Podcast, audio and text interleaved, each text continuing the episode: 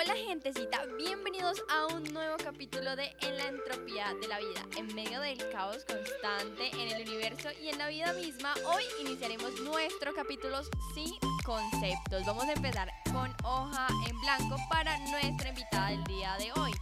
Sin embargo, antes de presentarles a nuestra super invitada, les comentaré acerca de la importancia de comer de forma saludable, hacer actividad física y claro, darnos amor, cuidar de nuestra piel, vistiéndonos como nos gusta, tomarnos tiempo para mimarnos y agradecer al cuerpo por todos los que nos permite hacer. Ahora sí, entremos un poco más en materia con nuestra invitada de hoy. Ella es Ana Isabel, también conocida como mi mejor amiga. Ella es actualmente estudiante de economía, con algún énfasis que no me acuerdo, y es una tesa en todo lo que hace, entre ellos ser una artista de make-up empírica y darme los mejores consejos para cuidar la piel. Así que bienvenidísima al capítulo de hoy. Gracias, gracias. Bueno, cuéntame primero cómo estás, cómo te sientes de estar aquí en una noche conmigo. Súper bien, muy agradecida de, de, estar aquí, con muchas ganas de compartir muchísimos conocimientos y de que cada uno de nosotros seamos más conscientes de que cuidarnos es súper importante. Bueno, la primera pregunta que yo tengo, resulta que yo soy muy preguntona con doña Ana porque yo de cuidado de la piel, yo les digo, yo me vine a cuidar la piel más o menos hace un año, año y medio quizás, que fui realmente consciente como debo cuidar mi piel, debo hidratarla, porque en realidad yo era como alérgica a las cremas, odiaba que me quedaba la sensación como de humedad, entonces mi piel reseca con mil alergias y luego llegué a manos de esta excelente, este excelente ser humano y mi mejor amiga que intensa y ella. Pero pues eso ha traído beneficios a mi vida. Entonces la primera pregunta que te tengo es, ¿qué es lo primero que debemos hacer cuando queremos empezar a cuidar nuestra piel? Bueno, lo primero que tenemos que empezar a hacer es que tenemos que ser conscientes de que la piel es el órgano más grande de nuestro cuerpo. Por ende necesitan cuidados que no tienen que ser muy costosos para que funcionen. Y algo primordial, que debemos de dejar de creer en los mitos de abuelitas que muchas veces nos perjudican y que también pues hay enfermedades de la piel que deben de ser tratadas con profesionales.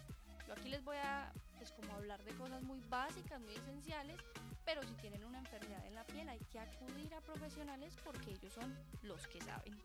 Exactamente, entonces ya ustedes saben que toman los consejos, filtran lo que necesitan y ya si ven obviamente que esto va a un caso preciso, recuerden consultar a su médico de confianza. Entonces yo siento que sí, es, es eso de entender como el órgano más grande de la piel, que, que, que es la piel, que es lo que tenemos. Y, y, cómo hacerlo. Por ejemplo, tú cómo empezaste o cómo dijiste como es el inicio que empecé realmente a cuidar de la piel. Bueno, pues yo veía siempre como videos y yo veía mil productos y yo, pero ¿para qué sirve todo eso? O sea, ¿qué es todo eso? Hasta que pues empecé como a informarme más del tema porque yo veía que tenía como algunas alergias en la piel y mi piel es de mixta grasa. Entonces a mí me incomodaba como muchísimo el estar como grasosita todo el día. Evidentemente ahora entiendo el por qué, cómo se puede tratar y que no es algo malo. Entonces ahí como que empecé a, informarme y como a decir, listo, ¿cómo puedo hacer para que todas esas recomendaciones se adapten a mí? Pues porque en mi caso específico no necesito como ir a, a, un profesional, a un dermatólogo, porque no tengo como un problema grave ni severo en la piel. Entonces puedo tratarlo como con cosas comerciales, pero sí como más o menos. Hace que unos tres o cuatro añitos yo creo, pero he visto grandes cambios. Claro, eso es súper importante. Yo creo que uno empieza a, ver los cambios después de, diría yo, como tres meses o un poquito más, que uno se da cuenta como, ¡Ah, esto sí funciona, porque tampoco es un proceso, como todo en la vida es un proceso y pues no podemos esperar que esto ocurra de la noche a la mañana, así como de repente. Y aquí va algo que yo siento que es fundamental cuando vamos a hablar de cuidarnos en general, es qué hábitos se recomienda para tener un bienestar de la piel. Bueno, si hablamos netamente del rostro, muy importante lavar el rostro solo dos veces al día.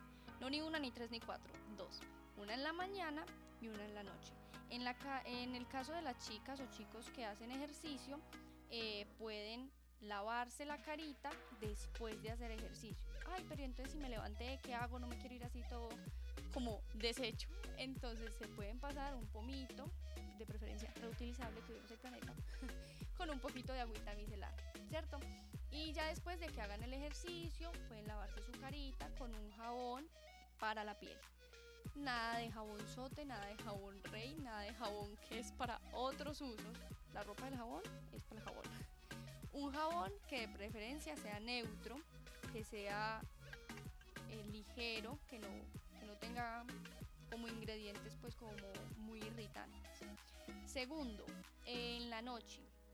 En la noche debemos de aplicar activos que sean como un poquito más, no pesados, pero que sean de mayor hidratación para que en la noche, en todo ese tiempo, se puedan absorber. Mm, digamos que la rutina no tiene que ser muy larga para que funcione. Ok, entonces son como pequeños pasitos. Tú nos hablas de los tipos de piel, como qué sugerencias hay como para descubrir qué tipo de piel somos. Yo me acuerdo que tú me recomendaste un test de, de, como una página o algo así, me lo recuerdas para que ellos también puedan buscarlo y ser como, ay, ya entiendo muchas cosas de mi piel y ya vamos como a empezar a buscar o encaminar productos que nos podemos encontrar que sí sean aptos para lo que lo necesitamos.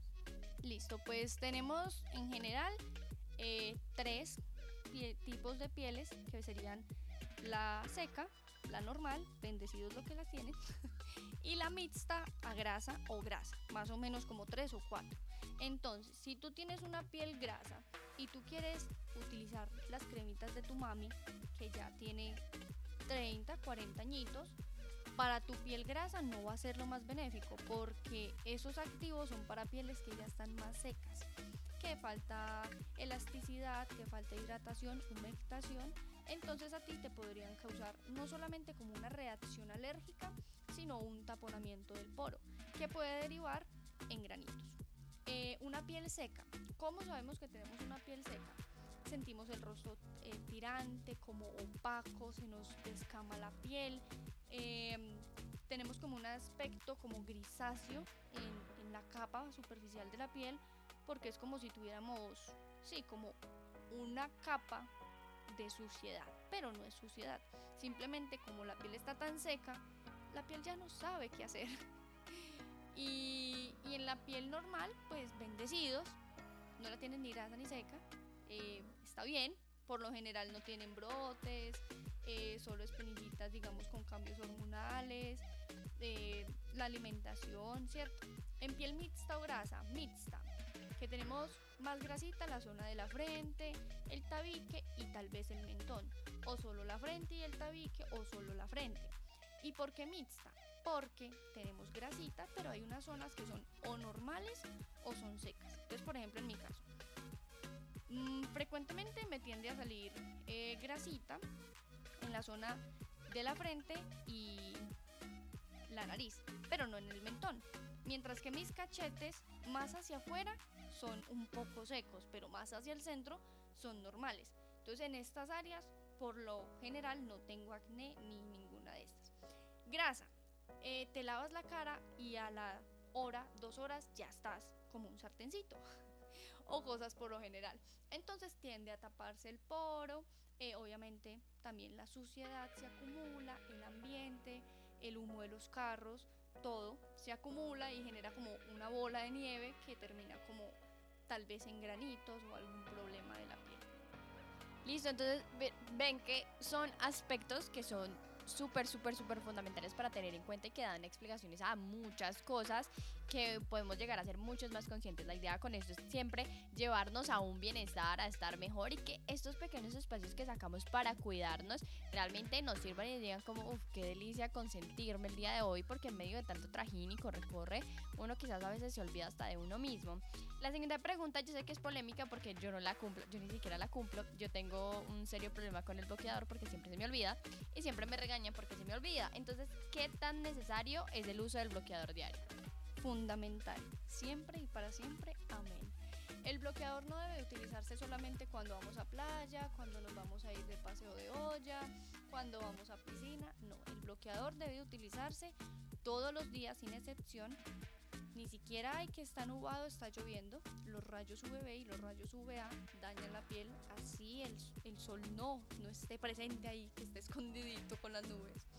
Entonces, ay, pero es que yo no voy a salir. El bloqueador es fundamental porque esos rayos dañinos para la piel también están presentes en lámparas, en nuestros computadores, en nuestros celulares, entra por la ventana de tu sala, de tu cuarto, entonces es muy, muy necesario. Recomendación para rostro, dos deditos, o sea, el bloqueador, la cantidad son dos dedos y son para la carita, el cuello y las orejas. ¿Cada cuánto se debe reaplicar? Cada máximo cada cuatro horas. ¿Para qué? Para que esa eficacia no se pierda. Porque tú sudas, tú te lavas, eh, no sé, te echaste agüita, llovió, entonces el producto, por decirlo así, como que se corre. En general, como es fundamental. ¿Para qué? El bloqueador solar es la mejor crema antiedad y antimanchas del mundo, generalmente. Entonces básicamente el bloqueador lo que va a hacer es protegernos para luego no tener que hacer tratamientos estéticos invasivos, que porque me salió manchita, que porque tengo arrugas y como que no llegar a términos. Entonces básicamente nuestra audiencia siempre tiende a ser muy, muy jovial, por así decirlo, y yo sé que esta generación que nos está escuchando probablemente son como somos bastante como dejaditos con este tema de la piel, pero esto funciona no solo para niñas, esto también es un tema de para los niños que cuidar su piel, cuidar de su carita, cuidar de ustedes. Eso no tiene que ver de un género, no tiene que ver si es cualquier estigma social que se te pueda cruzar por la mente mientras escuchas esto. Entonces como que también son señales de alerta de decir, venga, yo voy a cuidarme, voy a usar bloqueador, eh, un montón de cosas más que, que, que debemos de tener en cuenta tú en estos días me contabas algo acerca como de la cobertura del bloqueador, que uno también tiene que saber como qué bloqueador me sirve realmente y qué bloqueador como que mm, de dudosa procedencia. Sí, exacto, porque hay laboratorios que sacan bloqueadores solares pero tienen unas fórmulas bastante extrañas. Yo no soy la más profesional, pero trato de informarme mucho con personas que realmente saben del tema y pues hay marcas que por vender y como por la moda sacan bloqueadores, tienen fórmulas raras, no cumplen con especificaciones, eh, entonces no protegen. Es como si tú te aplicas una crema de manos y sales al sol. Eso no te va a servir para nada, pero tú en tu mente crees que te estás protegiendo y no, no es así. Entonces son, son como detallitos que sí tenemos que tener como en cuenta a la hora de comprar, que veamos que los elementos que llevan no nos vayan a hacer daño, que no nos van a hacer alérgicos y bueno, un montón de otras cosas que también son súper importantes. Tenemos otra pregunta aquí, es cuántas veces por semana debemos o es bueno exfoliarse la cara, porque por ejemplo uno siempre que piensa como hay que hacer skincare, hay que cuidarnos la piel, uno lo primero que piensa no, hay que exfoliarnos la cara hay que hacernos una mascarilla con café, hay que hacernos una mascarilla, como que muchos elementos, pero siempre dirigido a exfoliar. Entonces, esto qué tan bueno es hacerlo, qué tan no bueno es hacerlo, con cuánta distancia de tiempo y todo esto. Bueno, exfoliarse en general es bueno, siempre y cuando se haga de la manera adecuada y que no sea con cosas que encontramos en nuestra cocina. La comida va en la boquita y para el estómago, no en la piel, por favor. Pueden causarse alergias, reacciones adversas, eh, ocasionarse manchas por fricción, que es algo pues súper grave. Entonces, eh, los exfoliantes, así como el azúcar o productos que traen así como partículas tipo azúcar, no son muy recomendadas. ¿Por qué? Porque pueden lacerar la piel de forma pues como microscópica que nosotros no lo vemos pero por ahí pueden entrar bacterias, causar infecciones, eh, provocar más manchas y si añadido a eso pues ni siquiera utilizamos bloqueador solar, pues el sol va a ser como de las suyas. Tipos de bloqueadores, eh, perdón, de exfoliantes que sí se recomiendan, los químicos. Eh, por ejemplo, The Ordinary tiene un peeling que es bueno, pero ojo, tampoco concentraciones muy altas significan que va a ser mejor como el trabajo, no Hay que ser conscientes de que la piel tiene ciertos grados de tolerancia y que no todos los cuerpos reaccionan igual a todos los ingredientes. Entonces, cosas así como físicas, como tal como un aforeo, eh, una esponjita, eh, un, no sé, algún tipo como de, de fricción, de tallar la piel, no se debe de hacer. Porque esto lo único que va a hacer es irritar la piel y pues generar un efecto contrario a lo que queremos. Si es bueno, obvio, una mascarilla que ya esté formulada, que compramos en la farmacia, en el supermercado, en la tienda de, de dermatología, etcétera, pero por favor, nada de huevo, nada de café, nada de este tipo de cosas que lo único que va a hacer es que se pueda generar un cultivo de bacterias sobre nuestra piel y ocasionar de pronto una enfermedad. Bueno, entonces ahí sí tenemos que tener súper cuidado porque muchas veces nos dicen como no, eso le funcionó a X persona a Y persona y como que nos dejamos confiar por este testimonio, pero igual no sabemos cuál es el efecto que va a surtir. Como bien claro lo, lo decía, eh, nos decía la nene, nos decía Ana, que la comida es para la boca y para el estómago, no para echarnos en la piel ni en el pelo, creo yo. Pero pues igual son como cositas para tener en cuenta. Entonces ya hablando de todos estos aspectos, ¿cuáles serían los pasos para una buena rutina de cuidado de la piel? Bueno, como lo mencionaba anteriormente, lavarse el rostro dos veces al día con un jabón adecuado para nuestro tipo de piel.